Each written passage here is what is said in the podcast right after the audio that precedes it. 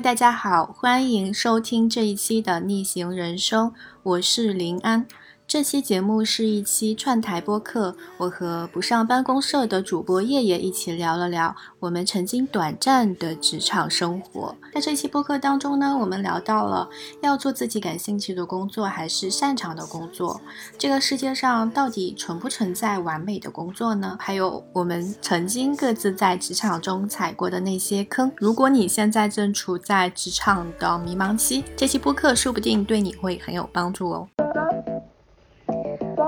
Hello，大家好，欢迎来到不上班公社。我们会一起聊聊数字游民生活、职业选择、旅行、自我探索等主题。夜夜将单口或邀请各路嘉宾，和你一起打造高效率慢生活，各种不上班的自由秘密等你来听。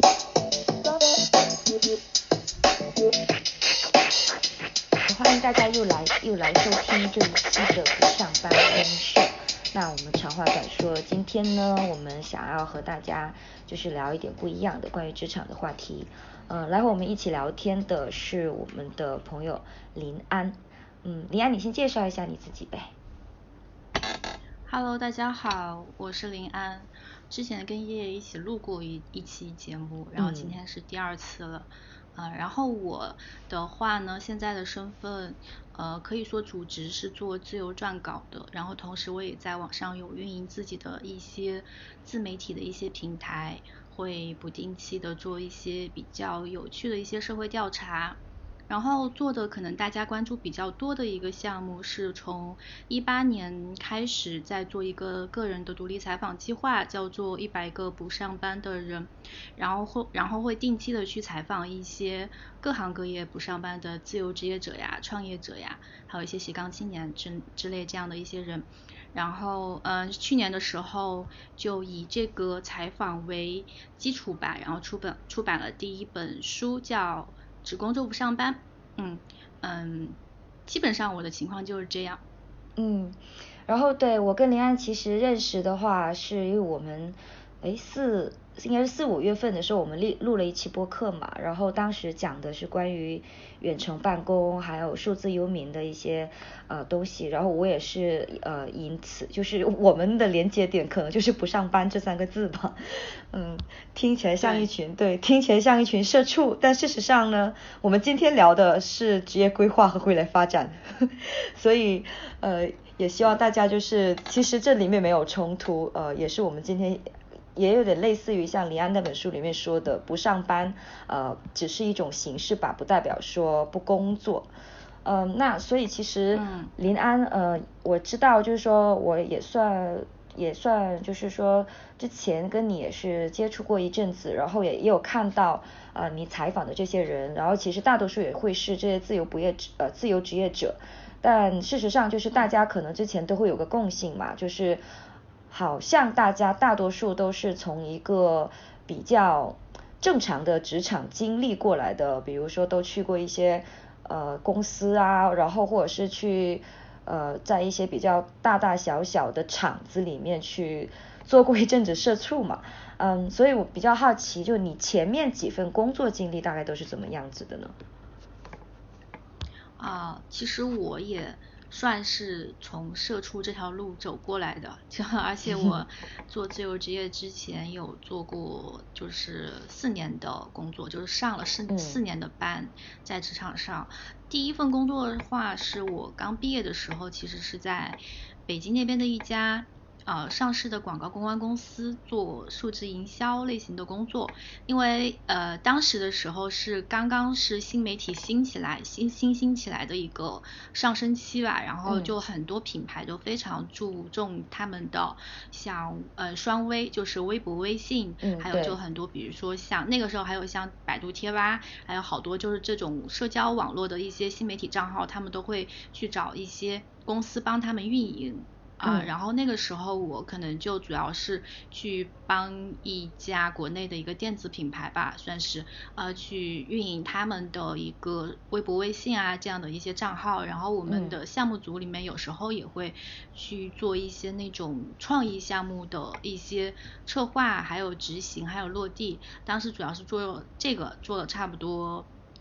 啊有一年一年多一点点的时间就实习加正式，后来其实呃干了一年多之后离开呢，是因为就是大家也知道广告行业。就是 干过的人都知道是非常加班非常严重的，而且新人在里面基本上是一个，我觉得是一个你你必须得加班的这样一个状态，呃，而且你做基本上也是就是非常多很很杂很累的活，所以呢，所以当时我是啊在那家啊公司做了一年之后，我就有点受不了了，一个是身体上有点吃不消，另外一方面是。我觉得我观察了一下我们那个公司里面，就是可能已经工作了五年以上的那些前辈吧，他们是什么样一种状态？然后我就发现他们当时那种状态其实也不是我以后向往和想要的，所以呢，就就从那一家公司就是呃跳出来了。跳出来之后，其实当时第二份工作呢，其实。嗯，当时没有，就是因为第一家公司其实算乙方，然后我第二家公司我就特别想跳甲方，因为甲方相对来说更有话语权一点，然后也不会那么累，所以当时我其实就去了一家呃团，呃以前做那种团购的那种电商网站，啊做他们他们的市场部里面去做一个像是新媒体运营啊这样的一个岗位，然后那个工作就特别特别清闲，跟第一份。我觉得没啥意思，因为因为那家因为那家公司，我说实话，虽然说他们是互联网公司，但是一点都没有互联网公司的那种氛围，就特别像，反而特别像国企。哦。然后就是里面的人年龄也都很大，就是都是那种可能三十多岁，然后在北京已经成了家，有有车有房，就这种很很稳定的一些人，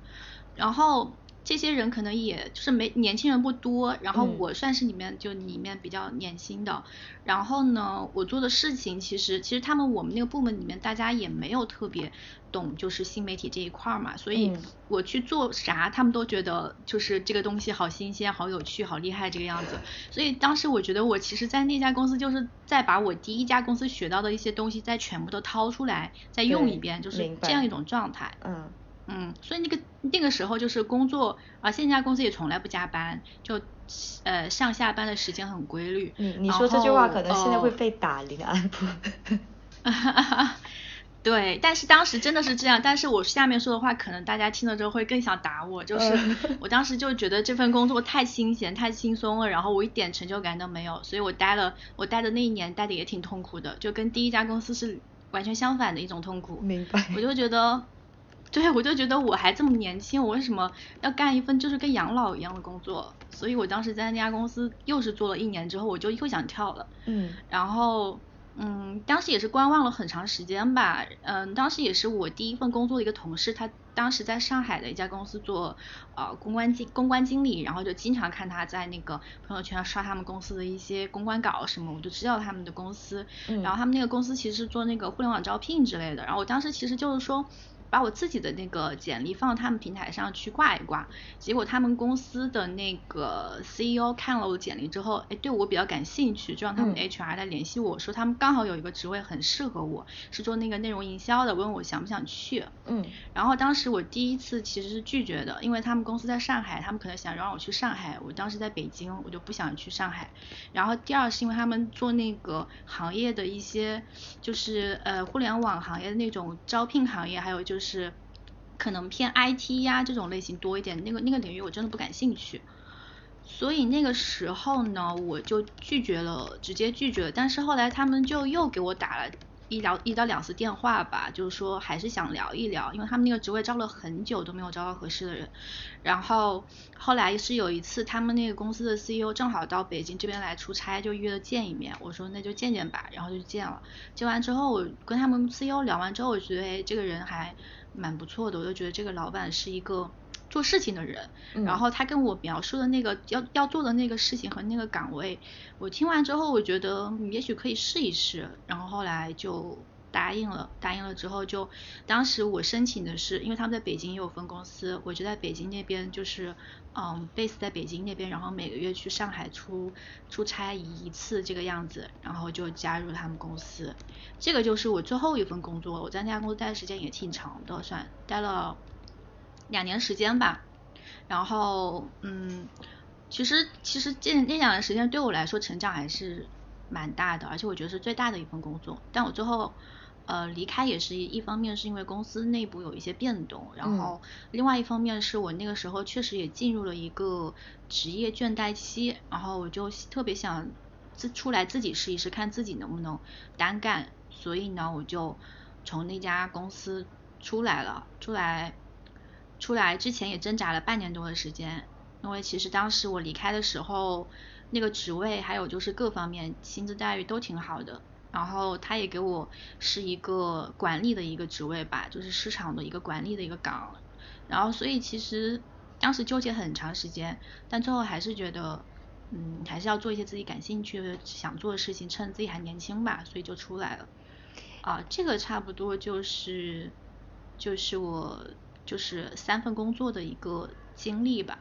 对，呃，你你跟我讲这个的时候，我倒是有想起我我也有就做一个访谈的类似的访谈节目嘛，然后但主对象的话主要还是数字游民，啊，就是说呃跟大家简单科普一下，数字游民的话其实就是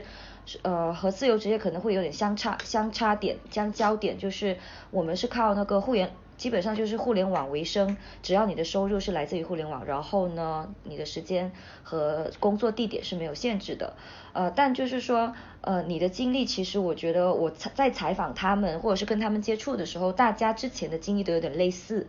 就有这么一点，就觉得自己的能力已经没有得到那种很好的发挥了，呃，以及就是因为自己有能力，所以也不太担心，就是说我如果。没有，我就是他的话语权可能会更大一点。比如说我在这一家公司待着，他不会太担心说我只能在只有这一家公司愿意收我，然后大家可能都会去主动的去想一下，好，我下一步可能会怎么怎么讲。然后你你刚才在讲到加班的时候，我也想起来，我之前第一份工作我离开也是因为一个场景，可能可能可能李安你听起来也会觉得有点。我不知道你会怎么想啊？是当时我们那个小团队嘛，呃，但是他创始人的话还是比较有能力。他之前是一家比较大的广告公司，呃，为了防止有黑公司的嫌疑，我就不说名字了。然后他是那家也算是业内最大的一家广告公司的总裁，然后也是出来创业。然后我们就出来团建，团建之后他说了这么一句话，他说以前我们都是广告业，然后呢，我们都是以加班到三点为。是一为荣是一件很自豪的事情，然后我 我是听到那句话之后，我就觉得好，这个地方我待不下去。就是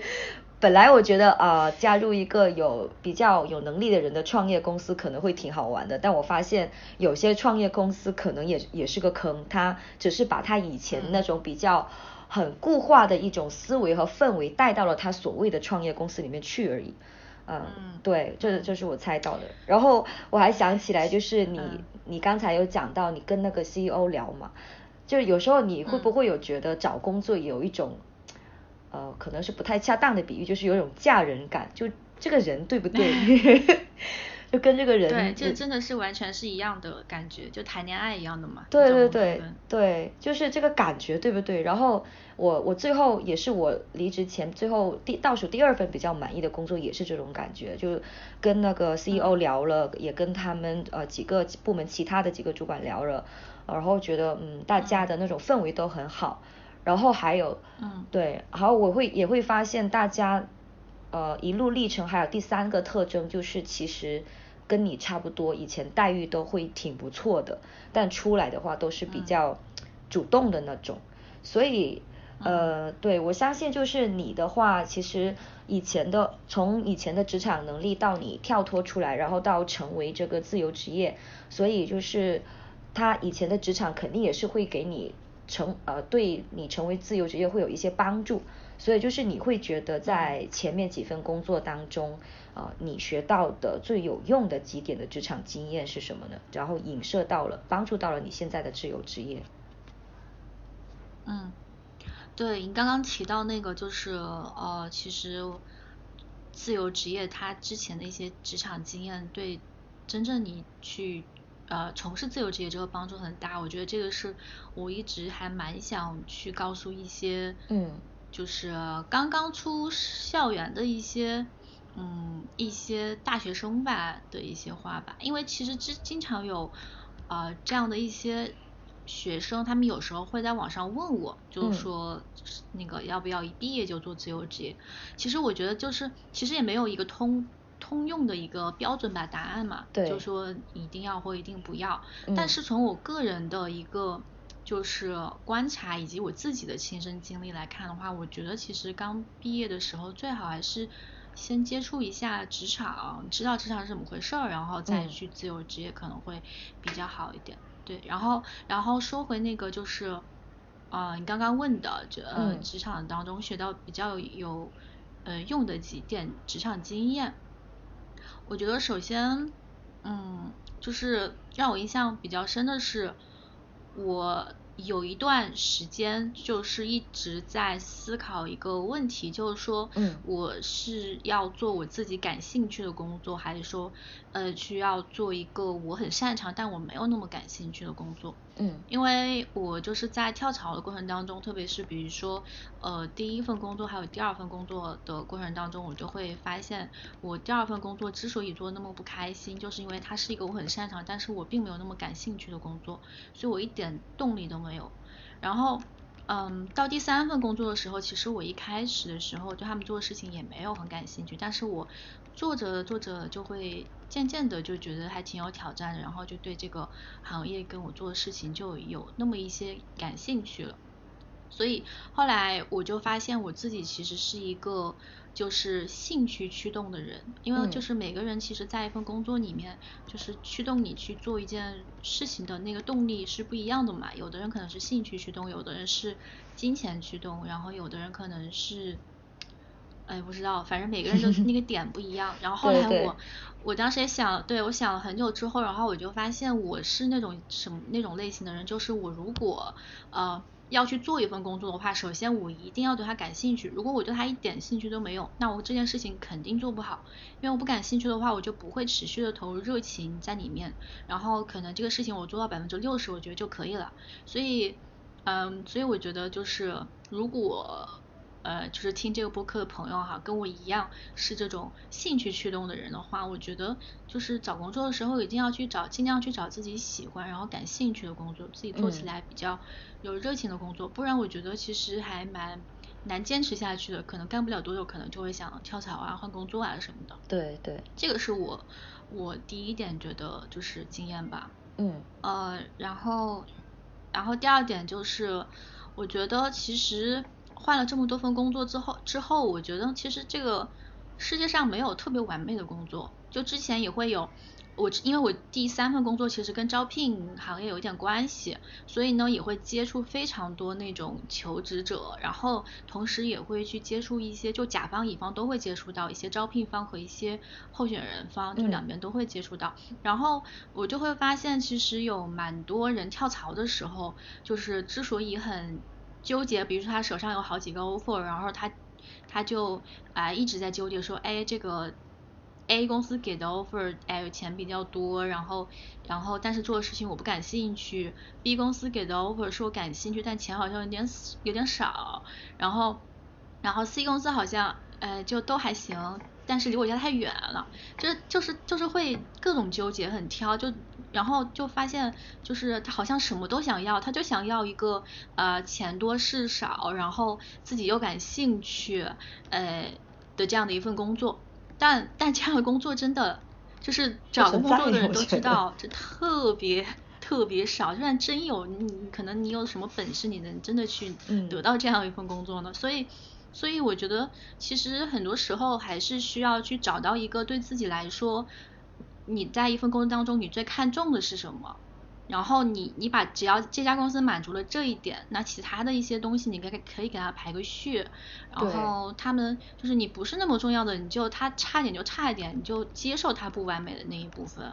我觉得，嗯，这个还蛮重要的。然后我当时其实对我来说的话。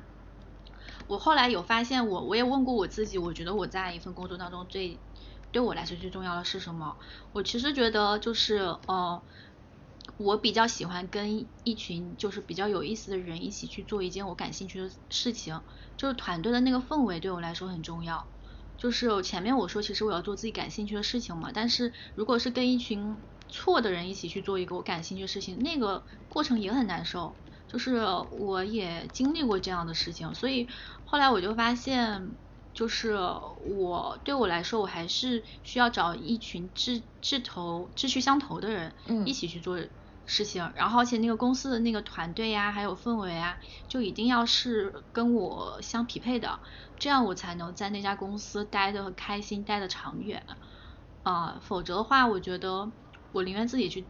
单干，我我觉得我也不想去。就是为了，嗯，迎合别人，或者是在一个不适合自己的一个圈子里面去做事情，这个是第二点吧。我就觉得肯每个人找工作的时候，去找到去去去找到一个对自己来说最重要的那部分，然后其他不是那么重要的部分就能舍就舍吧。就世界上没有完美的工作，嗯，啊，最后还要说一点的话，就是说。嗯，我觉得任何时候都不要在那个职场的低谷期跳槽，嗯，或者说是做一个新的决定，嗯，就像前面其实你有说到说就是不管是做自由职业也好，还是像呃数字游民这一群人也好，对，大家会选择这样一种生活方式，其实并不是因为他在他原来的那个圈子里面混得很差，所以他才被迫选这样一种生活方式，而是因为他在他原来那个圈子里面就是。做的还挺好的了，也很不错。他觉得他没有在上升的空间了，他想就是让自己的能力得到更大的发挥，才会去说我要去换一种我自己更喜欢的那个更更更向往的生活方式。所以我觉得其实跳槽也是一样的道理啦，就是应该在自己状态最好的时候跳槽，不应该再说我觉得我现在状态特别差，然后我想。去逃避我现在在工作当中遇到的一些困难，所以我去跳槽，或者说我去辞职，我去裸辞。我觉得就是在这样一种状态下面去换工作也好，裸辞也好，其实嗯，对你的就是进入下一个一个状态，进入下一个阶段，其实我觉得都是帮助不大，可能还会去带来一些负面的影响的。对，对，这个就是嗯，我想说的几点。嗯，其实就是你你在说的时候，可能我今天是中了魔障吧，我总会想到那个 恋恋情的那个例子。就你在说最后一点，对我就有想起就恋爱嘛，恋爱关系嘛，人在处理恋爱关系的时候，对，有你你不知道你有没有听说过，有一些人他是不能不能停止有有对象的，就是他必须一直有男朋友，一直有女朋友。对，有有有。对，但是这这些人其实他往往是在他的状态没有调整好的时候，就一直往下一个，就有点类似于是一种，对他不是以那个最好的状态去迎接下一段经历和感情，所以这种对这种逃避性，他会很缺导，很缺少这种主动性，然后甚至形成一种呃恶性循环，所以我我们对啊，怎么了？没有，我就是突然想到，就是你你说那个，我觉得，呃，就是我想到以前就蛮适合用，就是我刚刚说那句话，确实还蛮适合，同样通用在那个谈恋爱里面，就是很 多人说你，你要你要在你状态最好的时候去开启一段恋情，不要在你状态最差的时候去随便找一个人，为了比如说为了摆脱寂寞孤独，然后去找个人谈恋爱什么的。对对对，对对对，就是传统的什么结婚就好了，恋爱就好了，或者是换份工作就好了。事实上，朋友们，呃，听众朋友们，特别是呃一些职场新人们，不会变好的，这是我们踩过的坑，或者是我朋友我们的朋友们踩过的坑。然后这里对也是想呃觉得有一点也是挺重要的，就接着你那一点嘛，就低谷期的时候，其实也是强调了一点，就是大家的主动性，你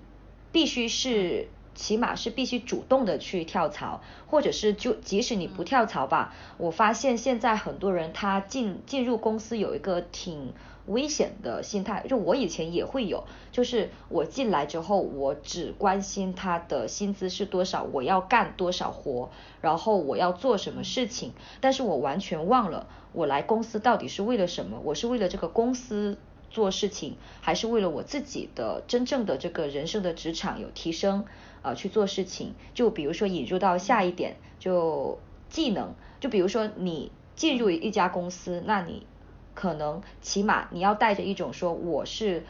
来这家公司去学习的，我是学技能的，然后这个技能我学到之后，我今后可以为我自己的路呃增加哪一些比较好的东西进去，所以呃这就是很多人可能会忽略的点吧，就希望大家就觉得我自己觉得最有用、很感恩的就是我以前每一份工作，呃第一份的话，我以前也是从项呃从管培生到产品经理、项目经理。然后都会在一些就是外企或者是有那个跟国外的客户有交接的地方，那这中间的话我就有去呃有点像吸收到了项目管理，呃还有就是开发以及这种英文的使用技能，那这种技能的话其实会给你一种不怯场的感觉吧，就像。就像李安你之前的那个经历类似嘛，就其实你在这家公司做得好，然后你认识的人或者是你在职场中，你已经有一定的那个，就是大家都知道你大概是什么状态，那其实机会也是会主动的过来，甚至都不需要你跳槽。就之前那个 CEO 不是也是找你嘛？呃，对。然后我最后还想补充一点的，其实就是胆子可以大一点，因为我我其实不算是科班出身的这么一个人，我大三那一年的话，其实是。呃，也是跟你有点类似，我你是在职场里面觉得受不了，我当时是在大学里面，我觉得我受不了了，我觉得我再这么下去，可能我我这一生就看到头了，勉强拿到一个呃毕业证，然后出来之后再去找一份工作。呃，回家乡的话，可能关系也不够硬，所以也不可能找到什么那种所呃传说中的铁饭碗。然后在大城市的话，可能也不会这样子。那我就干脆闭头，我就我就去了南美去实习了一年。然后结果那年我回来之后，呃，有一家公司，也就是有一家比较大的企业吧，他们呃本来说是实习，然后我还是去了。去了之后。我朋友其实都不抱什么希望，但结果没想到，我跟那个主管是先聊了之后，他就也是把我直接推到了 CEO 那边，然后推到 CEO 那边的时候，我才知道他们是想把我从实习生转到管培生去，呃，就是因为我那一段经历，呃，其实也不算是非常，就是比如说传传统的，呃，一定要走传统的路，你呃学习成绩超级好，然后你又变成了。呃，就是所有的人生光环，然后呃拿了超级多的奖学金，或者是你成了学校的优等生，但是这些规则可能在未来的职场里面，它不是不是唯一的，对他们肯定有用，但我个人会觉得不是唯一的，所以就是主动一点，然后学技能，然后胆子可以大一点，可以另找，也不叫另找，就不要担心去找其他的路吧，虽然。在这个过程当中，我其实也有挺多踩过挺多坑的。不过，我想先听听你是踩过哪些坑。啊，我其实我现在回想起来，我觉得我也没有踩过什么特别大的坑。因为我是一个做事情比较谨慎的人，就是不是那种冲动型的性格，所以我每次做一个我觉得说比较重要的决定之前，我都会去先提前调查很久，然后也思考很久，呃，所以我觉得我现在回想起来，我觉得我好像每一步走的还比较顺利，嗯，然后，然后唯一我觉得可能算是坑的吧，就是我当时。呃，从第一家公司跳出来的时候，去第二家公司的时候，其实我当时是有一点点那种带着逃避的这种心态去跳槽的，因为当时在第一家公司确实是那段时间确实是太累了，然后就觉得自己整个人的负能量特别多。呃，另外一方面也是，嗯，我当时觉得那份工作就是我做起来也很痛苦，所以我当时就非常想快点从这个痛苦的。呃，氛围里面、环境里面跳出去，所以当时如果我能，就是慢慢的去再多忍一段时间，然后慢慢的去找那个下一家公司的话，其实我觉得我应该会找到一家更好的。但是我当时就是因为太太想逃避那个那个困难了，所以就就是可能就当时在当时的那个可以选择的几家公司里面，我就。就选去那家公司，但我当时其实去的时候没有觉得这家公司我特别满意，嗯，我只是说我中间想做一个跳板休息一年，因为第一年太辛苦，第二年想休息一下我就去了，嗯，然后去了之后就会发现，那家公司呢，就是真的是我待的不是很开心，就是太没有成长空间了。而且我当时想从这家公司跳出来的时候，呃，我也是提前，比如说在网上有去看一些机会。然后我当时印象很深刻的是，我有一次是在一个就是求职也是求职的一个 A P P 上吧，然后就是看中了一家。公司，然后跟他们的那个老板聊，然后那个老板就问我说：“你当初为什么要来现在这家公司？”就他觉得，在他看来，觉得我那家公司其实我当时进入的那个时机，公司已经有点走下坡路了，就是行行业发展不是很好。他说我选择那个时机到那家公司还有点不能理解。然后，然后那个当时我就直说了，我说其实当时我就是觉得第一份工作太辛苦了，然后第二份工作我就是想轻松一点，然后休息一段时间。呃，所以当时那个跟那个老板聊完之后呢，其实也很没有得到他那边的那个那那个机会嘛，所以当时我就觉得，其实其实我做的这个决定吧，就是在很多公司的老板看来会觉得，嗯，不是，可能他会他会考有所考量，他可能会觉得，哎，你是不是一个特别吃不了苦的人，或者说是嗯比较容易去逃避问题的人，所以我觉得这个算是一个。呃，我我后来就是长了一个记一个吸取的一个教训吧，所以我前面也说为什么说，呃，我觉得不要在职场的呃低谷期去跳槽，也是因为这个原因，对，对，嗯，然后对对对，然后然后觉得这个可能是目前为止踩过最大的坑了吧，后面的话就。还好，后面几份工作我觉得就还好，就没有没有什么太大的坑，嗯。就对，其实呃也有点类似于在你和比如说我们如果像我之前也做过类似于 HR 的职位，因为当时我我也是必须一个人撑，类似于是一个一一个人撑起一个部门，然后就会去要要招聘一些新人嘛。然后我当时就从那个应聘者的角，就是诶是叫应聘者吗？我是算是 HR 的职位，哎不管了，就总之我招招招聘方。啊对对对，就我要面试他的时候，我我其实也会从他讲话的，比如说他以前他的工作经历，以及也会去问说他离开的原因是什么。就其实职场里面的确会挺害怕，呃类似于一种像。不负责任，就说比如说你对上一家工作的责任感是什么？你对自己的职场的责任感是什么？所以其实，嗯，我我后来在面试的时候，其实我会秉承一种，比如说我不会去强调我的缺点，呃，但我也不会隐瞒，可是我不会去主动的全盘托出。虽然虽然这个这点建议。嗯，大家斟酌着用吧，因为我我觉得这个是看个人的风格和和以及你要面试的这一家公司它的呃各种需求是什么，以及，但是我我我想说的是，就是大家也没有必要去隐瞒或者甚至是曲解你以前的经历，这一点是千万不要去做的，对，会会很危险，你会因为一时的这种隐瞒，然后你又要因为一个谎去圆很多谎，然后结果到最后。呃，可能没有那么严重，但也许你会东窗事发。就可怕的点是在于你会养成这种习惯。所以其实，嗯，李安，你其实你跟那个你你跟那个那个人讲你之前的经历，我觉得就是实话讲，我感觉这步棋还算是走对，而且踩过了真正的坑，才才知道是怎么走出来嘛。然后，嗯，对，然后其实对，其实其实我觉得你还是。比较稳重的，因为我从你说话慢这个这个语气里面就可以听得出来，因为我 我踩的坑反而是跟你相反，我现在是在练习去把话说慢，但我以前真的超冲动，但这股冲动的话，呃，好听点别人会说好你是直性子率性，但是放在职场里面的话，呃，我还是想说，嗯，这个这个坑不不太会蛮深的，我之前也是第一份。那一份管培生的工作，管当时的 CEO 其实他把我放到那个管培生的位置之后，我当时也也是第一是因为是在民企，还蛮大的一家企业，但是就是因为它的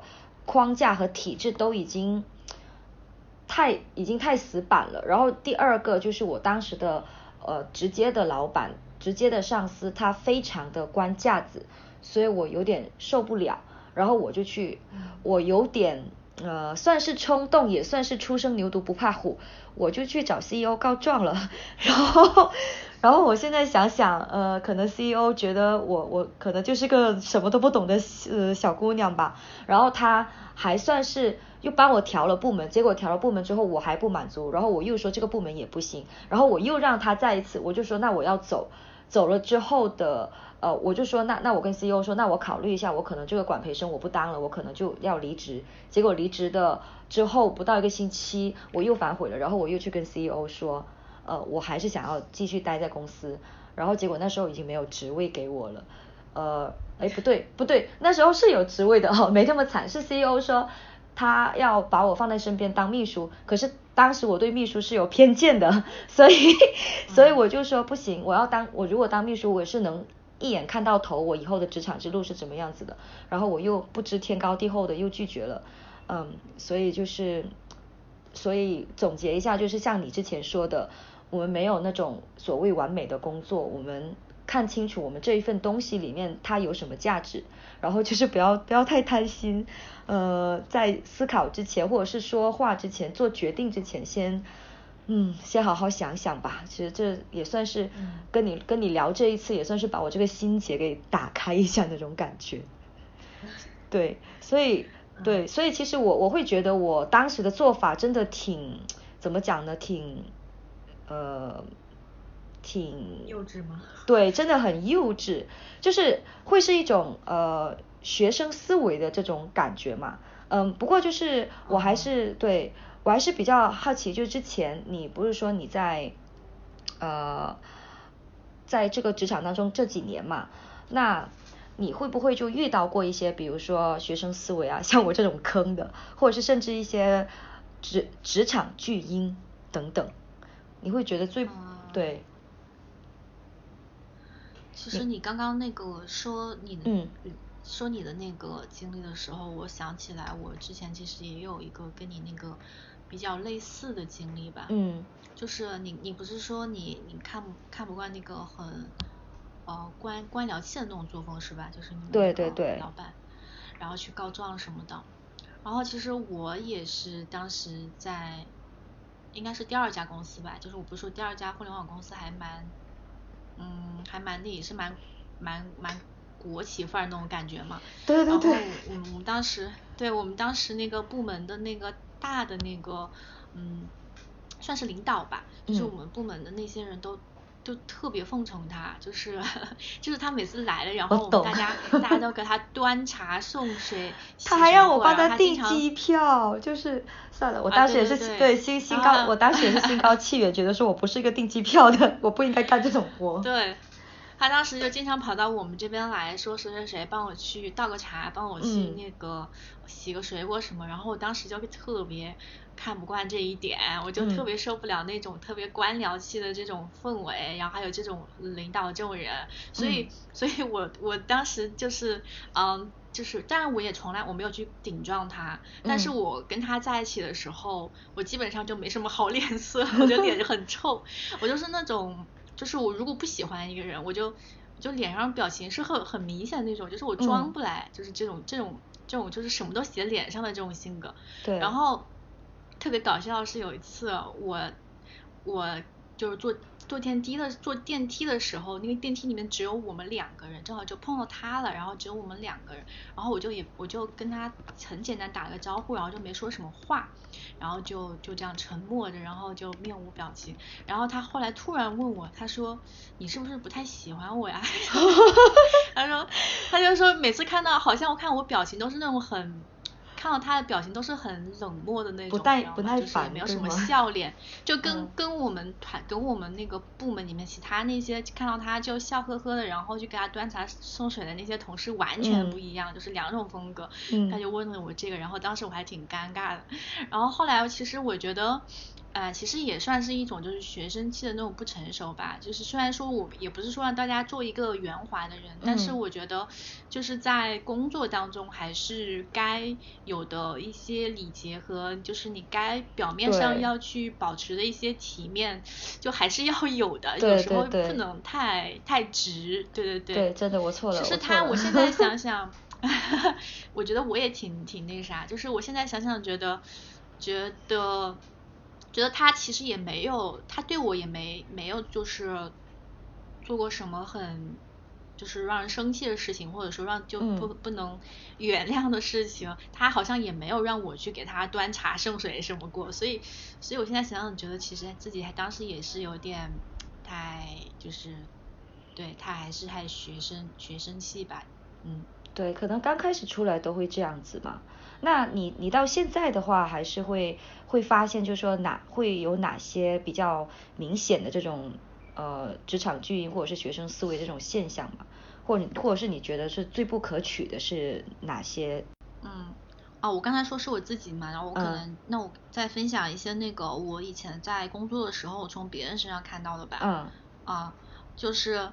嗯，有一点是我第三家公司的时候，其实是经常要去做一些那个我们公司的一些用户采访、用户调研的。然后呢，就需要经常去找一些呃一些我们用我们产品的一些人去跟他们约个饭，然后要。做采访或者说线上采访的各一到两个小时这个样子，嗯，然后当时其实我在去跟他们申请采访之前吧，我们那个呃老板他就是我的上级，他当时也我跟他也讨论过，就是说嗯这个人他为什么会愿意答应我们的采访？因为如果站在他的角度考虑的话，其实他接受我们的采访完全是一个对我们来说有好处的事情。因为我们是要拿他的一些经历去为我们的那个品牌去做一些，嗯，呃，去做一些背书或者做一些包装成一些故事啊，去做就是这样的，作为我们的内容去去吸引更多用户来加入我们的。那对他来说，他可以从我们这收获什么？所以当时我当时我记得印象很深刻的是我入职那家公司。之后去约的第一个人采访，就是我采访他之前，我会先去呃考虑说，就是站在对方的角度考虑说，他可以从我通过这次采访收获得什么，那我可以给他提供什么，我先把这个东西想清楚之后，我再去约他，我可能会跟他说的我要做什么事情之后，我再还要再告诉他说，呃，你可以从这种事情当中收获什么，所以这个算是。对我来说就还蛮重要的一课吧，因为后来我其实也有在就是发现我自己就是呃出来之后呃也会去，比如说有时候呃不管是我采访别人也好，还是别人采访我也好，有时候我会发现有有一有很多人他不会站在对方的角度去考虑问题，包括会有一些人就是职场上吧，会有一些人他会就是经常会说，哎林安那个。就直接问你个问题，说你能不能帮我做下这个事情，或者是你认不认识这样的人，什么什么，就巴拉巴拉，就是说一堆。然后我会发现他们都是站站在一个只索取不付出的这样的一个角度，在呃让你帮忙或者让你给他，对，让你给他提供价值。然后这个时候我就会觉得，就是我就觉得这种有点呃。就是可能最最最最让人大部分的人都很讨厌的是那种伸手党嘛。对对。那还有一部分可能他对这种人是完全意识不到他自己就是只伸手有什么问题的嘛。那还有一部分人可能是他呃比伸手党稍微好一点，但是但是也没有站在对方的角度考虑问题，考虑的很清楚。所以我觉得其实嗯你去找人寻求帮忙，或者是说你要去从别人那里获取什么的时候，你先去说思考说我。呃，如果我是他的话，我想从这件事情当中收获什么？你换位思考之后，也许你会发现，你去找别人帮忙，或者是你去找别人索取个什么，就是别人愿意帮助你的那个成，就是几率会变高很多很多。对，这个是我想说的第一点吧。嗯嗯，对，其实我有时候我的确是精力有限，再加上，嗯，有时候我真的是不知道要怎么回答你的问题。比如说，有时候他有一些人他会直接问说。叶叶，我要怎么成为一个数字游民？这这，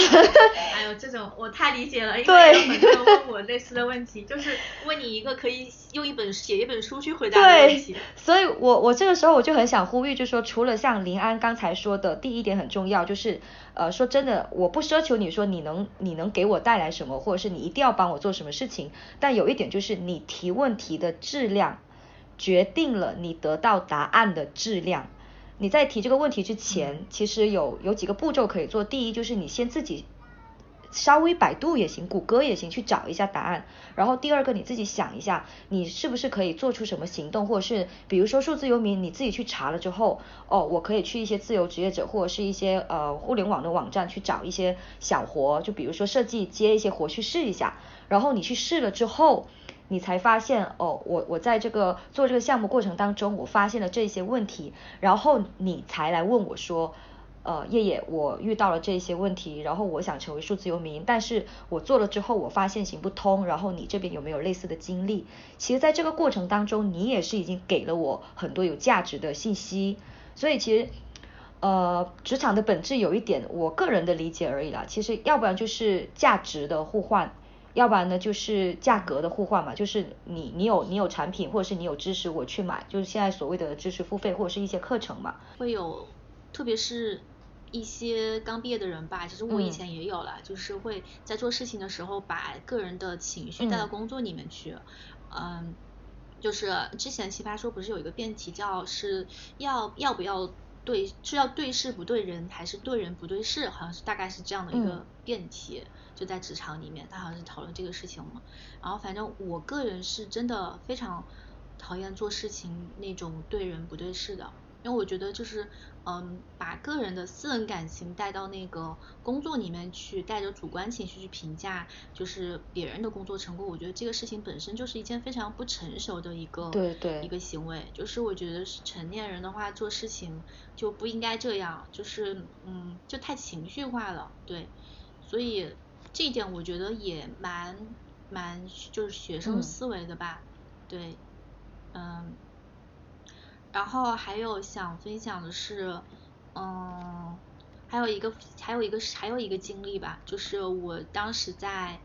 也是第三家公司的时候，当时有段时间非常密集的去面试，因为有一段时间我们公司那个呃内容作者这样的一个岗位就是离职的非常频繁，然后就。基本上每个月都在招内容作者，然后而且我们公司那个岗位就超级难招这这类型的人，因为首先他是那个非常垂直领域的。呃，那种作者，然后呢，就就是说，也就是说，你不一定要你能写就行，你还要去懂那个领域的知识。但是那个领域的知识一般，其实你要去招对标的专业内的人呢，就特别难，就因为他本来就很少，然后所以你就必须得去从那种就是学习能力比较快的那种有写作功底也比较好的这种人里面去找，然后而且还有就是他愿意学习，愿意主动去学习，就这种这三者叠加起来，就导致我们那个岗位特别难招，然后我们招了好久。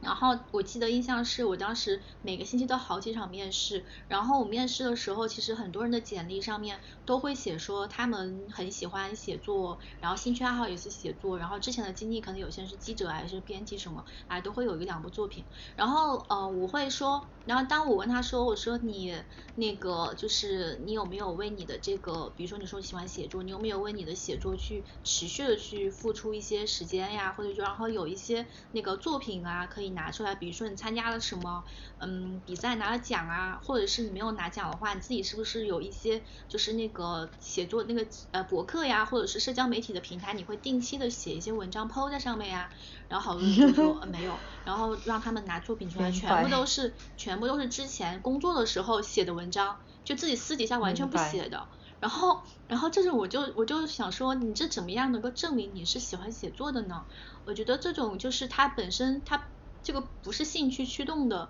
这个事情，我觉得他哪怕来了我们公司，他发现哎呀，这东西好难啊，或者是这个垂直领域的东西我不感兴趣，他肯定干不了几天就走。我们确实也招过几个这样的人，他来了之后就真的就是干了几天，干了不到，有最快的是干了干了干了一个星期就走了，写完第一篇文章就知难而退就走了。就所以我当时就会觉得说，如果大家真的是，比如说你在简历里面写你你。你对某件事情感兴趣，或者是你要求职的那个那个嗯岗位它就是跟你的兴趣是高度相关的，那你你就一定要真的是为你的兴趣付出过时间，你能够拿出来一些成绩来说明你真的是热爱这件事情，而不不只是说真的就只是写在简历上给别人看看而已。我觉得那个嗯，就是招聘官还是看得出来对，就是其实肯定看得出来。呃，不过我突然想回到就是前面一点，就是第一件就是你刚才说的那个对事不对人嘛。呃，我以前有过一一场经历，是我。呃，当然我这个性子只是一个性子之一，我不代表我鼓励大家都像我的性格一样，我有点冲。然后我之前在职场里面，我以及比较幸运，我进入的最喜欢的那一家公司是也是一家呃算是比较成熟的创业公司，但是大家的那种等级感很弱，然后相处的也非常好。啊，所以导致我很多次都会去跟那个我的 CEO 杠，有一次我杠得很生气，因为一个项目，然后我直接就甩手就走了。嗯，现在想想，感谢大家的不杀之恩，就是另另外一个创另外一个联合创始人就拉过我来说，就其实呃有一句话突然点醒了我，就说叶叶，你们两个在吵架的时候，你不要你不要忘了，他没有在针对你。他是在针对这个项目，而你也是在针对这个项目在跟他吵，所以其实你没有必要把这个情绪转移到他的身上去，他没有必要去跟他怄气，而是大家去想办法把事情做好，这才是大家的最主要的目的。所以对，就很想补充这一点。然后关于你讲到兴趣，对兴趣爱好那一个的话，其实呃有一个检测，呃这当然也是我在。听一些其他的播客，还有就是读一些书里面有验证到的一点，呃，就其实你我都有写作的习惯嘛，然后呃，对，可能你也会了解到，就其实写作这种东西真的不太可能一日而处的，呃，甚至我有时候我我我我是写作了之后，我才发现，其实我以前是中文系的，我写作之后才发现我的用词量真的很少。啊，你是中文系啊，我也是。对。就很惭愧那种感觉，然后对，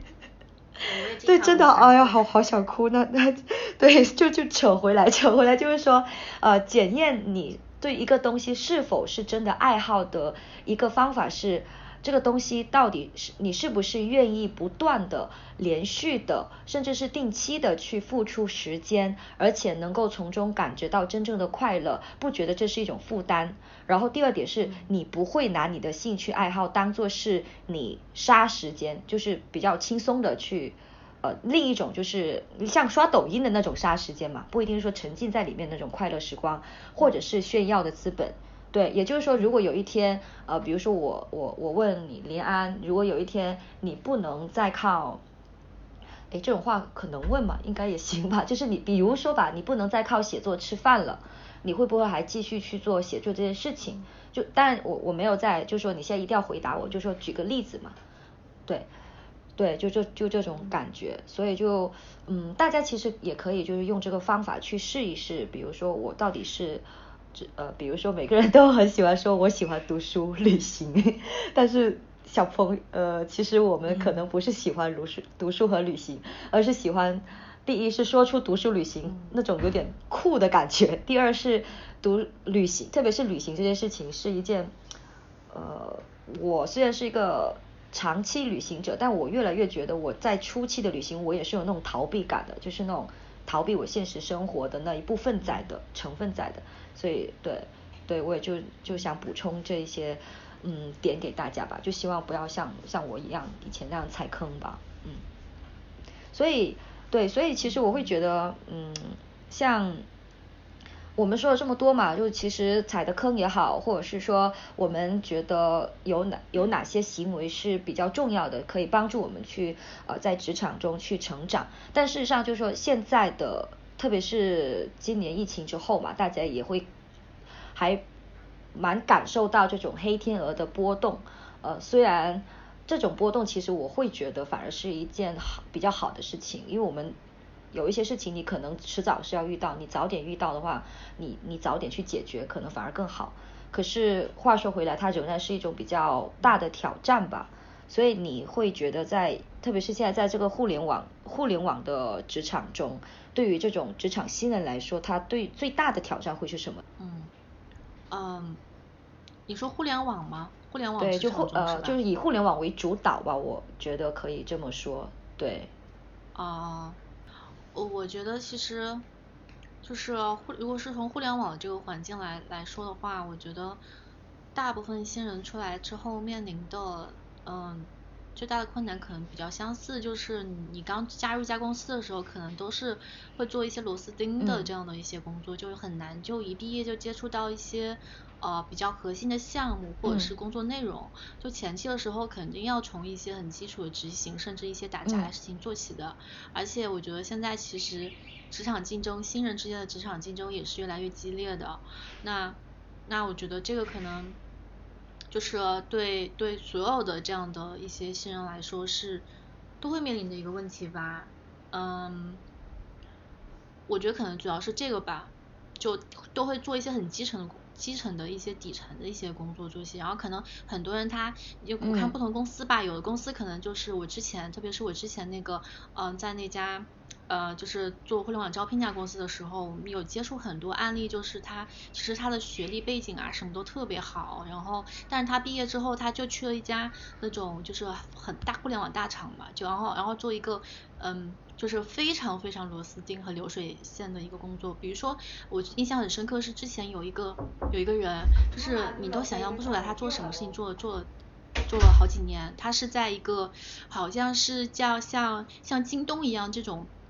这种呃网站吧，做那种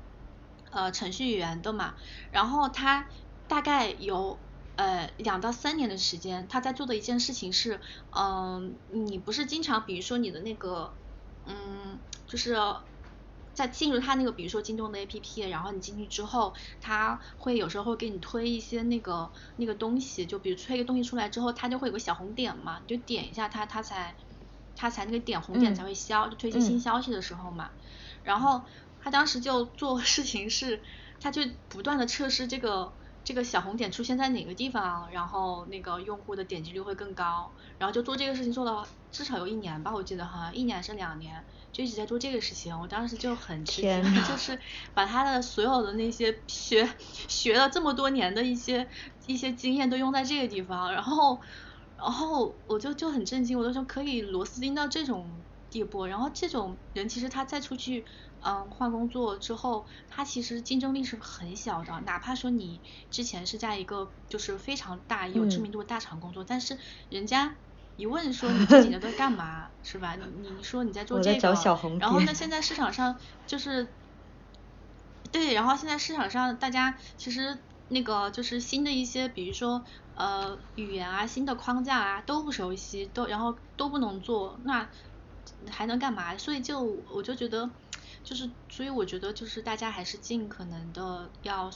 就是做了螺丝钉做到一定程度之后，如果看到还是没有什么前景和起色的话，就及时的去呃去申请一些。比如说项组里面、项目组里面，比如说像你的 leader 啊，或者是呃谁谁谁，就是你的上级去申请说，哎，我能不能再做点别的事情，或者是说能不能给我调申请调一个项目组什么的，就尽可能的去接触，就是一些比较核心的一些工作吧，就不要沉浸在那种温水煮青蛙的那种氛围里面，就一直重复的做那个事情。虽然说真的很轻松，但是你轻松个一年两年之后，你等你突然惊醒的那一天，可能就已经晚了。对，真的。这个我觉得可能是一个大家就是新人要注意的一个点吧。就挑战其实还是比较多的，哎，不过其实倒是有一个方法，对，呃，这个方法就是防止变成螺丝钉的一个方式，呃，意淫法，听起来很很离谱，但事实上是你可以去你在一个部门工作的时候，你可以从今天开始，你去意淫。啊，就是你是这个部门的领导，然后你会从这个整个部门的角度，你会如何去做？也也没有说你一定要很冲动的去跟领导说，我呃，或者是跟那个公司说，我现在就是这个我要去当这个领导。但你从现在开始，你可以转化，试着转化这个思维。那这样子的话，就也许很容易就把自己从这个螺丝钉的思维，或者是这个呃位置或者是状态中抽离出来。嗯，希望这一点会有用吧。对。所以，嗯，当然就是我们一直都有讲嘛，就比如说螺丝钉啊、工具人啊，呃，也算都是大环境而造成。呃，我有时候悲观，有时候乐观，但我不知道就是你会觉得，呃，在你的眼里，一个比较健康的职场环环境应该是怎么样子的吧？呃，其实因为我。这个这个就是我理想中的环境，可能跟我之所以要从那个职场跳出来也有一定的关系。因为其实做自由职业的话，还是希望自己的工作的时间和空间能够达到最大程度上的自由嘛。那你在一家公司去上班，就是朝九晚五的话，你难免就是首先你的呃办公的空间肯定是没有办法自由的。就是至少在国内来看的话，就能接受你远程工作的这样的公司还是蛮少的嘛。所以你大部分时间还是得坐在他那个固定的地方去工作。那我其实觉得这种就是你去固定的地方工作的这种模式吧，啊，会有一点点的，就是死板，也不是适合所有人的啊。然后至少对对我观察来说，就大部分做自由职业的人其实都不太喜欢这样，因为因为其实一个方面是你在一个就是来回的这样的一个就是路路路程上。就是你办公的那个路程上会消耗很多时间嘛，然后另外一方面呢是其实，就是嗯，每个人其实都就是有有些人你会发现他在不同的办公场所里面，或者是比较灵活的那种办公场所里面，他的工作效率是更高的。那如果你每天把它固定在一个格子间里面或一个固定的地方，大家他可能反而会丧失很多那个工作的积极性和创造力。所以我觉得。嗯，这个就是嗯，我不太喜欢的一点就是办公的那个呃空间太死板，然后另外一个是办公的时间嘛，因为你像现在其实国内很多人之所以那么上班上的那么。不开心，然后说自己是社畜什么，还不是主要还不是因为就是说很多公司它那个就是希望员工就是无无止境的去加班，或者是去九九六，或是周末也去榨干工这个员工的时间，就是嗯他们不能去接受说员工让员工去自己掌控自己办公的时间，对，然后然后希望他把自己的每时每刻都都贡献给公司，有很多公司是这样的嘛，然后呃还有一些。还有一些呃，还有一种情况是我我会觉得，就是特别是我自由职业之后，我会觉得，嗯，我其实就是每个人都会有自己是自己让自己舒服的那个办公工作的那个节奏，就不是你一定要每天是早上九点到下午六点就八个小时，你你办公就是好的，因为我觉得这个其实对一部分人来说，他那八个小时他的工作效率就是低，那有的人他可能是早上工作效率特别高，他早上。三四个小时可以把一天的事情做完，那有的人是他夜晚的时候工作效率特别高，他可能晚上的时候能更集中精力去做一些事情。就每个人的这种工作的那个时间，高效工作时间是不一样的。但是八小时工作制就让你框死了，你必须得就是你在公司那段时间之内你就必须得工作。那我觉得这个也其实也不太理想，也不适合所有人，所以。这块对我来说的话也不是很理想吧，所以我我最理想的还是办公的时间和空间是能够自由的啊。然后如果说是在公司里面的话，我当然也希望说它的管理公司的管理也是自由的。你像刚开始有一些那个互联网公司出来之后，都会去，特别是呃从比如说啊。追从那种西方的一些 Google 啊，或者是 Facebook 啊这种公司的一些管理文化的话，他们会说我们是扁平式的管理，我们没有那种很严的那种上下级关系啊什么这种啊，但是这种可能也可以表现出来，就很多很多大就是大部分的人还是希望能够去就是管理是不要是自上而下的嘛，就大家还是希望大家的之间的那个关系是尽可能平等的，所以所以就是。都不喜欢被太严格的去束缚啊，什么什么就就这种，就希望大家呃之间的就是同事之间，嗯，除了同事上下级关系之外，还能够有一些像一些朋友啊，或者是讲比较轻松的一种关系存在吧。所以其实我是觉得共事的人，就是共事的人，不管是你的同事也好，还是你的老板也好，还是你的下下下属也好，我觉得就是他是跟你。是呃，人生当中相处时间最长的人，就可能甚至超过了你的伴侣啊，你的家人，因为你每天都要工作八个小时的话，你就必须得跟他们每天朝夕相处。但如果你跟这些人的关系都处理不好的话，那我觉得你可能人生会过得特别不开心吧。所以我觉得这个人际关系上，然后管的还有公司这种管理的这种关系上，也是需要尽可能自由的，对。所以我觉得这个的话，就是我比较理想的环境，就办公的时间啊、空间啊以及管理啊，就都是自由的。对，嗯，这个和不上班公社的所谓的口号还是蛮切合的，就是呃，比如说高效率慢生活嘛，然后是实现这种时间啊、呃地点以及甚至是就是财务或者是精神上的自由。呃，然后我其实一开始做这个平台，我也在纠结，就是我到底想要给大家带来什么。特别是有很多人他会过来问我说，嗯，我现在是正在职场里面正正在上班，然后我暂时可能没有办法去逃脱出来，嗯，那我应该要怎么做？就其实我觉得我自己也算是在打造一个，虽然说我觉得不上班公社不算是一个职场的环境，但是会相当于是一个。呃，能够给大家，或者是像像你的那个采访的平台嘛，就是那个系列采访，能给大家一种让大家看到你能够创造出自己的一片呃职场的小天地。就可能大环境我们暂时改变不了，但你能够通过自己的成长，比如说技能或者是一些技巧，呃，你即使是在坐班，但事实上也许你可以，比如说你是朝九晚五的，但你其实你偷偷的。把事情先干好，然后，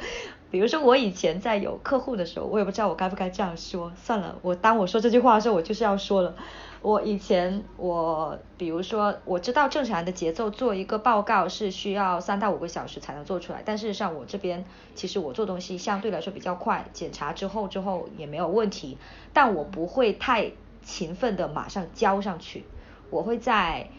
比如说 deadline 的前一个小时或半个小时才给过去，就不会让别人觉得我太快，也不会让也不会让他觉得我我很慢，就这种对这个小例子。所以嗯，相信大家的话，就之前可能对我们一些职场经历啊，或者是呃一些职场职场里面想要踩的坑，呃或者是理想的这种职场的环境的策划，以及自己技能的成长，会有一些。嗯，会有一些所得吧。那呃，我还想谈到一个话题，其实就是大家可能也会很关心的，就是关于呃职业规划。就我比较好奇，那林安，你的职业规划是从一开始就比较清晰吗？我我觉得我呃好像就没有嗯特别严格意义上的做过那个职业规划，而且我觉得我。毕业之后，感觉我现在回想起来，我觉得我一直是在被无形的手推着走的。我觉得就是这种感觉，嗯，因为我从来没有去想过，说我刚毕业的时候，其实也没有想过说我一定要进入什么行业去工作。我只知道说，哎，中文系毕业的，那我是不是要继续做一些跟那个呃写作相关的一些工作呀？所以我当时看找工作的时候，我都是尽量去找就是需要写作这一块的技能的一些工作。然后，嗯，然后我是中间的每一次跳槽换工作，其实也都是跟着当时的那个状态走的，就是我会去。嗯，就是前面我讲到说我是一个兴兴趣驱动的人嘛，首先是我一定会尽可能去选自己感兴趣的领域和行业。那其实，嗯，我这么多年来，就是真正我觉得自己擅长的东西和自己喜欢的东西一直没有变过，就是我一直还挺喜欢内容，然后创作，然后。新媒体这些事情的，所以我三份工作，虽然说我可能三份工作跨的那个呃领域就是行业会有点不一样，但是其实技能上来说，它是相对来说是比较垂直的，就是而且我做的也一直是我感兴趣的那个那个那些事情。所以我整体看下来，我会觉得还蛮就是能够衔接上的，就不像有些人他可能他回想起来他就发现他自己那个跨度特别大，他可能第比如说他第一年哎他在做销售，第二年一下子哎跑去呃做那个什么哎工程师了，这跨度就非常大嘛。那那我就是不会有这样的一些跨行的这种情况这种现象出现吧，然后。然后我的话，还有就是，呃，我觉得我也不是那种，嗯，冲动辞职的这种人。就是我在我最后一份工作出来做自由职业之前，我从来都没有裸辞过。我基本上都是在嗯，我的上一份，我的下一份工作已经找了差不多八九不离十了之后，我才会向上一家公司提出，哎，我要辞职了，就是 就是骑驴找马嘛，就是这种就是大家说的话，就是还是一个比较 谨慎做选择是比较谨慎的一个人吧，对。但是我会从我每一份工作就跳槽的经历当中去吸取一些经验，比如说我的上一份工作，我发现我不太喜欢什么，那。呃，那我下一份工作我一定就不会去再去接触类似的一些事情嘛，我就尽量去避开它。然后我发现，哎，我这份工作我可能我我会发现我更喜欢什么，更擅长什么。那我接下来找工作我就继续往这个方面去发展。对，就是大概是这样的。对，其实，嗯，我跟你的经历可能还有类似，也有不同。我我之前是也因为也是中文系，然后呃有那个。后来因为国外实习的经历，就其实也会一直在呃较大的教育圈，就一开始做国际教育，然后后来的话是做呃环保类教育，然后呃也会和一些就是国内外的海外的东西去呃去接轨。虽然说我中间其实好像每次跳槽，我我其实跟你类似诶。好像也是被命运推着走的，我我我我也得承认，我其实没有做很多的这种职业规划啊，都是一步一步的。然后我发现，哎，呃，我做了这个，我做了这个产品经理之后，我发现另外一个项目好像也可以把这个技能放上去，然后并且这它其实内内在的那个框架和思维模式都是类似的嘛。所以其实我也是一直都是绕着这个，呃，比如说项目管理或者是英文，呃，就但这里的英文，我想强调是。实用性的这种英文，可能我不是那种传统的呃呃学术性的，这个还是有差别的。然后以及一些写写作方面的东西啊，然后大圈子的话，可能就是一直在教育的大圈。现在的话，勉强也算是在做，就是类类似于这种内容产出吧。然后，当然我觉得就是，嗯，即使我和你的路不一样，我也想跟大家说，就我们。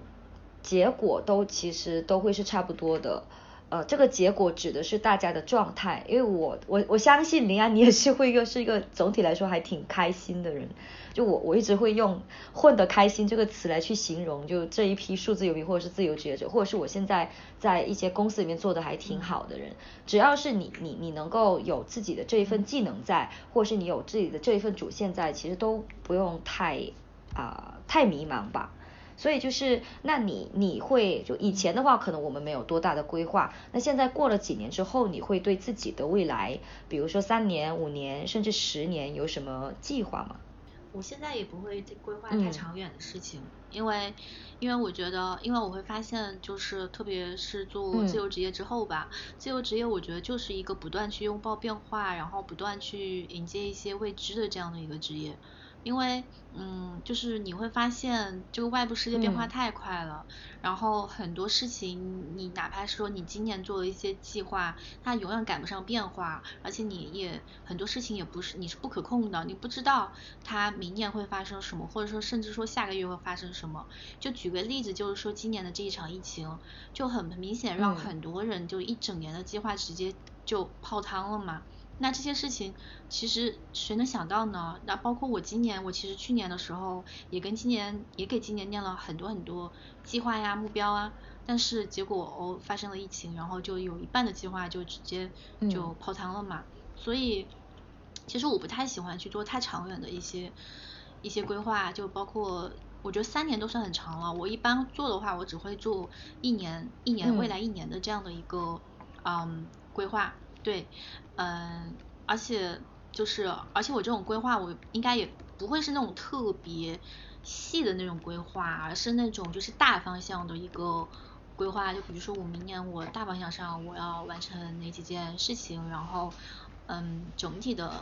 目标可能重要重大目标是那么几个，嗯就行，我就不会定特别细致的那种，嗯，那种规划。对，然后，嗯，然后我本身可能也不是一个。呃，喜欢那种就是提前把人生都规划好的这种人，因为我觉得既然你都已经做自由职业了，你肯定是喜欢一些未知的东西的。那大家都不喜欢一眼就望到头的生活嘛。那你现在把未来五年、十年的都规划好了，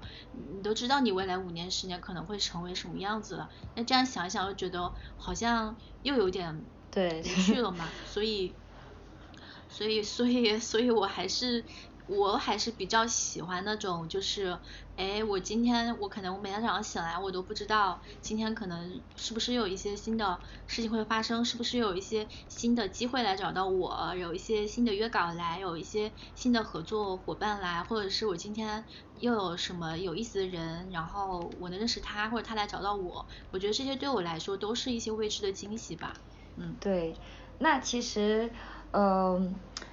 怎么讲呢？计划的话，我个人觉得，我有听过一句话，还挺有意思的，就是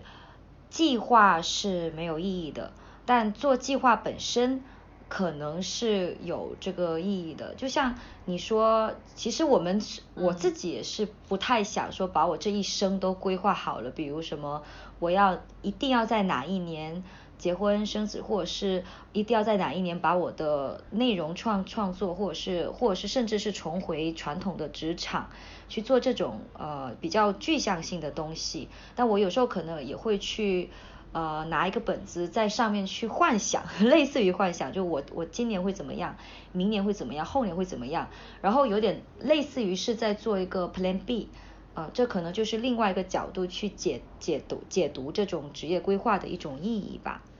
那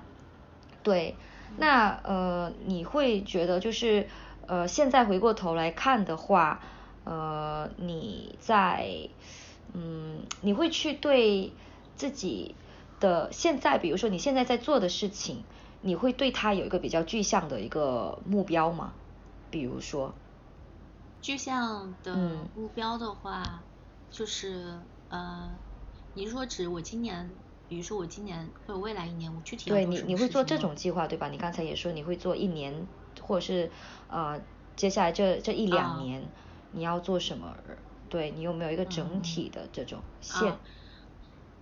我今年到明年的一个目标吧。就是也算是我自由职业第三年的一个目标吧。其实主要就是，呃，因为其实也是因为今年的这一场疫情吧，让我思考很多。我会发现，就是那些有那个单只有单一技能的，或者是单一收入来源的人，他们都还遭受蛮多打击的。就是一旦他们的那个单一的技能非常直接受疫情相牵连的话，那就直接相当于那个就断了收入来源啦。那有的人可能甚至要负资产啊什么的。所以我觉得就是，我希望我还今年我有一个目标，就是我要继续去拓展一下自己的一个嗯收入来源。然后我是其实是从去年的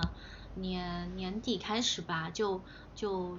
列了一个目标，就是说我今年想开一家网店。而这个事情其实我也想了很久，就是想去想去那个。卖一些自己平时生活和工作中用到比较多，然后自己也比较喜欢的一些一些文创用品，以及就是桌面的一些收纳呀这样的一些东西。因为其实我今年也是在一直在慢慢的去。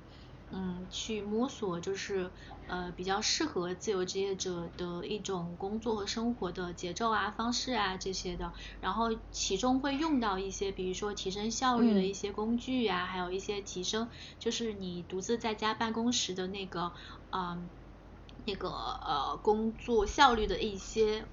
好物吧，一些物品吧，所以所以就是我也挺想把这些分享给别人，就是我自己觉得很好，然后我也可以允生就是呃生产或者是怎么样，就是卖一些相关的一些产品，然后用别人让别人能用到。所以我今天其实有一个目标是开一家这个网店，然后它同时其实也是可以成为我的一部分收入来源的。然后嗯，第第二部分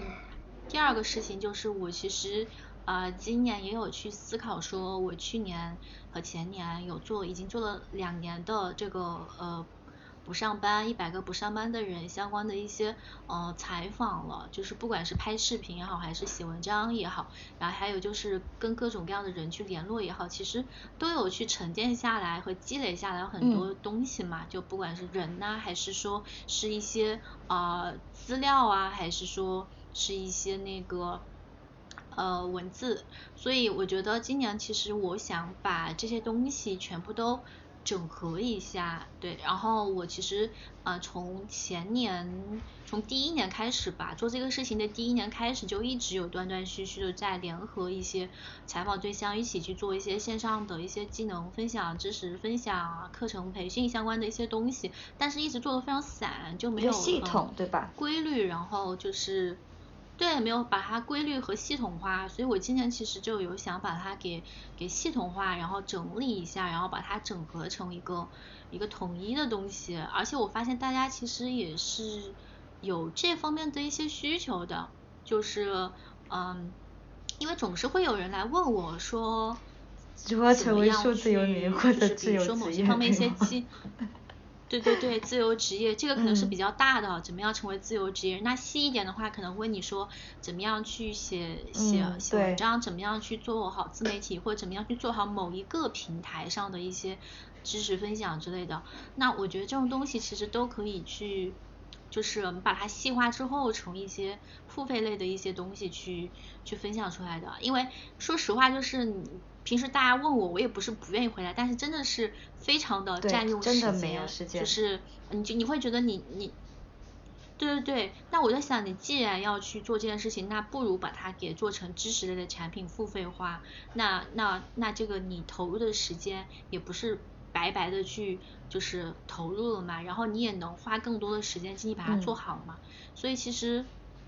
今年就有有有这方面的一些想法，就让它更系统化一点，包括去把之前的一些积累到的东西给它给做一个框架出来，对，就可能会以前太专注在一件事情的细节上了，然后今年会更多的在一个比较宏观的角度上去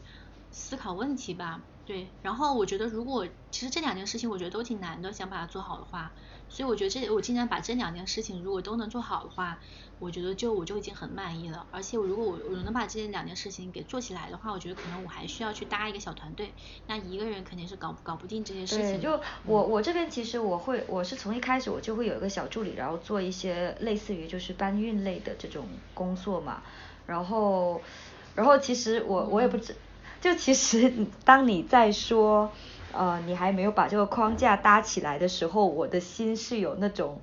呃，有一种就是很不好意思的说，我也有一种舒心感的，因为我现在有也有点类似于是从零到一的这个阶段。当然，我说这句话的目的是说，呃，想要给职场新人说的是，其实即使你看起来一个已经非常有经验的人，一个或者是一个已经做得非常好的人，我们总归还会有自己想要去补充、想要去做的更好的事情。呃，所以也不用担心自己到底会不会做得好不好。然后，呃，对我我这种心里有点暗黑，就是觉得哦，这个世界上好像不是只有我一个人，还还要去做很多事情，还要去把这个事情系统化。对，也希望你不要打我，其实你是给了我很大的安慰。呃，对，因为我 对，因为我做我做不上班公社也是类似于嘛，就现在也是有点呃零零散散，就是我播客这边也要去做，然后我的文章也要去写，然后有很多内容创业，然后有时候我也要去做一些分享，然后也有采访，就我，然后有时候我也会有很多认识很多人，可能跟你会有类似，不同的话可能就是啊就还是那样嘛，类似也有不同，然后呃比如说推荐一些比较好的其他的平台。呃，把把大家的这些优势，就以一种共赢的这种心态吧，把大家的优势给整合起来，也可以省掉自己的精力，也可以把这些内容给沉淀和复利化。呃，所以还是挺挺开心的，不同的收获。嗯，我觉得差不多吧。我觉得其实我们两个做的事情还挺像，而且我觉得像做这种内容创作，或者说是就很多那种就是嗯内容平台的这样的一些人，大家其实都会面临这样一个问题，他精力其实是很分散的，就一个人要做很多事情。对，这个我觉得是必必不可免的一个阶段。然后大家也肯定会遇到相似的一些困扰啊之类的。对，我觉得我。我现在其实也在这个阶段，所以其实大家呃，如果说你你可能你在你才刚入职场，你可能还没有很深的关于这种的体会吧，所以之前也是建议大家可以从呃，这也是我想对那个职场新人去做的一个建议之一，就是你从那个上帝视觉嘛，你从部门领导的这个视角去看。呃，那你的话，呃，虽然我们之前没有很多的规划，但现在你会不会就是对一些比较呃大学生也好，或者是刚入职场职场一两年的人，呃，去分享一些呃一些做职场规划的这种建议吧？虽然我们我们也不算是过来人嘛，我们其实也就是说根据自己的经验去讲到一些大家觉得可以去做的一些事情和点。其实我是一个特别怕给别人嗯提建议的人，因为我我年轻的时候，现在也年轻好吗？不要这样子，那你让我怎么办？嗯但是我刚我刚出来刚毕业的那会儿，我就非常讨厌那些以过来人经验嗯跟我说、你我跟你讲我对我对我也很怕对你懂的，就是这种这种话。嗯，呃，对，就一般别人跟我说你要一定要干嘛干嘛，一定不要干嘛干嘛，我就对开始那种人都有逆反心理啊，嗯、对，对对对，但但但但是我也想了一下，就是嗯，就是说参考建议的话，就是我只能从我自己个人的呃一些经验和角度吧，然后来提一些我觉得还比较通用的一些一些参考吧。对，大家就是听一听就好，就是不一定非要参考，就自己去判断说适不嗯适合自己吧。首先，我想说的是，也还是跟前面我说了很多遍的一句话，就是说，嗯，要跟着自己的兴趣去走，然后要跟着自己的兴趣去做选择，就不要害怕试错，因为我觉得就是，嗯。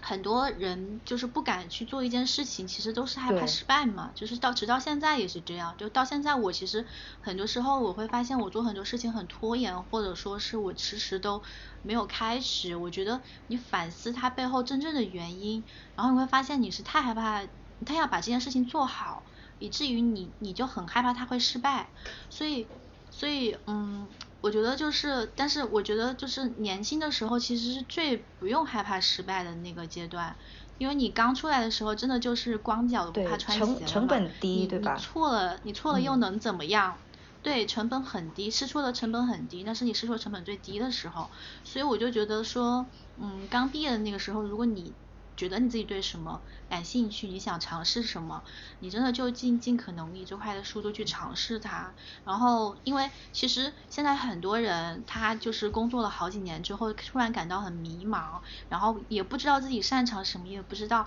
自己喜欢什么的人，我觉得就是因为年轻的时候尝试太少了，他就一直在一个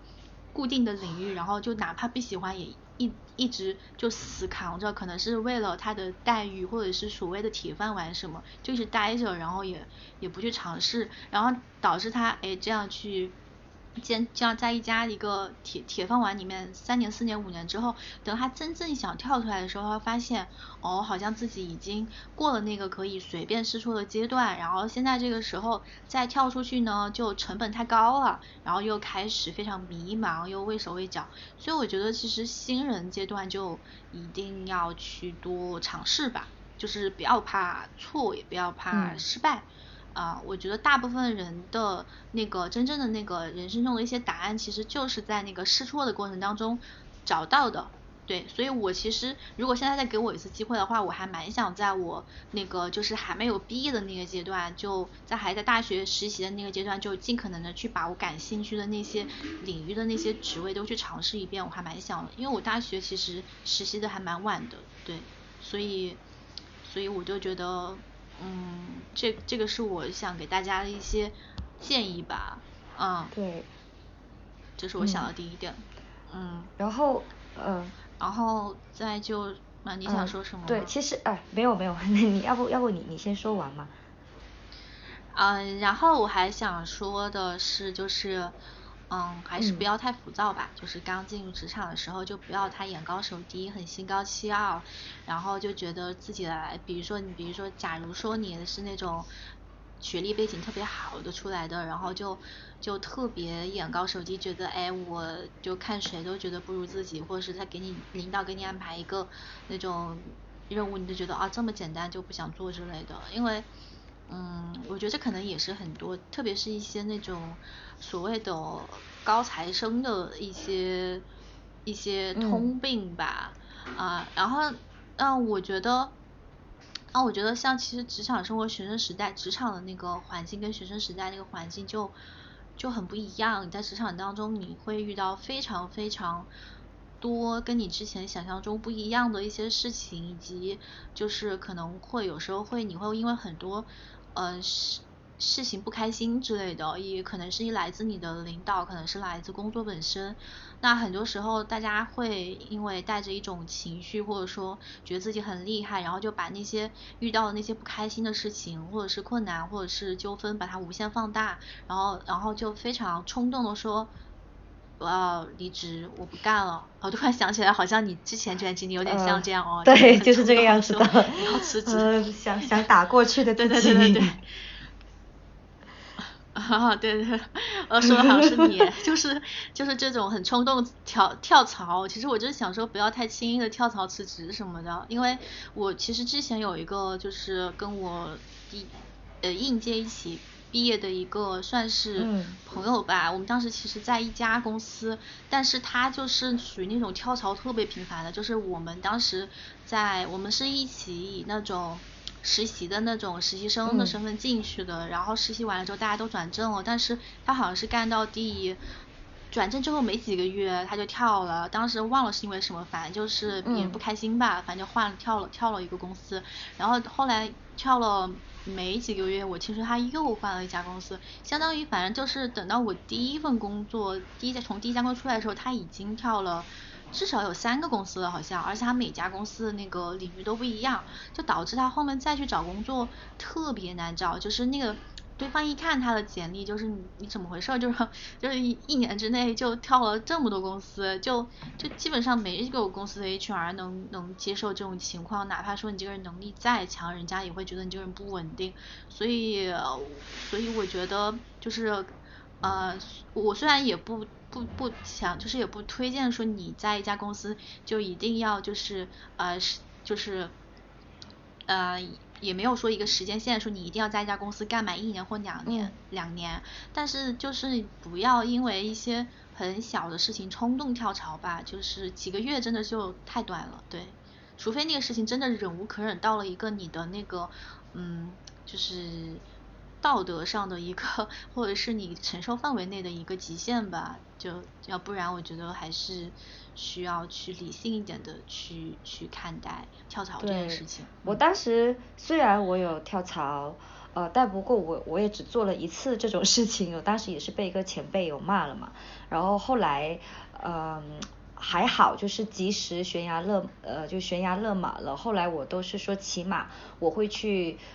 告诉自己说，呃，像你说的，我我要想好，我到底是想要什么，我愿意付出的代价是什么，然后我要想好说好，我起码最少要待个六个月或者是一年，然后其实你在待的，你你这么想之后，其实这